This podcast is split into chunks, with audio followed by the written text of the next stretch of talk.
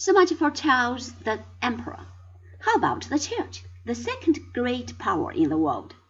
The Church has changed greatly since the early days of the Middle Ages, when it started out to conquer the heathen and show them the advantages of a pious and righteous life. In the first place, the Church has grown too rich. The Pope is no longer the shepherd of a flock of humble Christians. He lives in a vast palace and surrounds himself with artists and musicians and famous literary men. His churches and chapels are covered with new pictures in which the saints look more like Greek gods than is strictly necessary. He divides his time unevenly between affairs of state and art. The affairs of state take up ten per cent of his time. The other ninety per cent goes to a negative interest in Roman statues recently discovered Greek vases, plans for a new summer home, the rehearsal of a new play. The archbishops and the cardinals followed the example of their pope.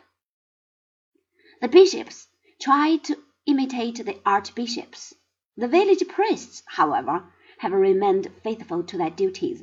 They keep themselves aloof from the wicked world and the heathenish love of beauty and pleasure.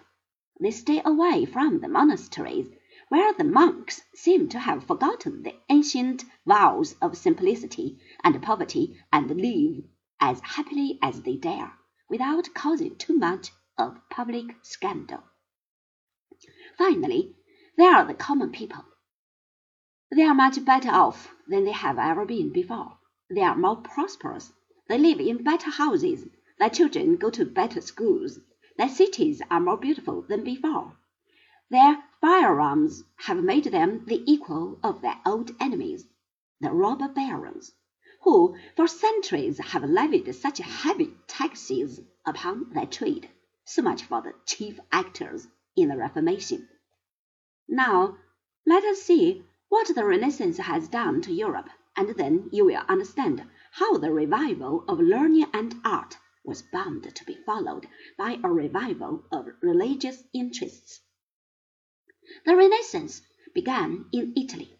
From there it spread to France. It was not quite successful in Spain, where five hundred years of warfare with the Moors had made the people very narrow-minded and very fanatical in all religious matters.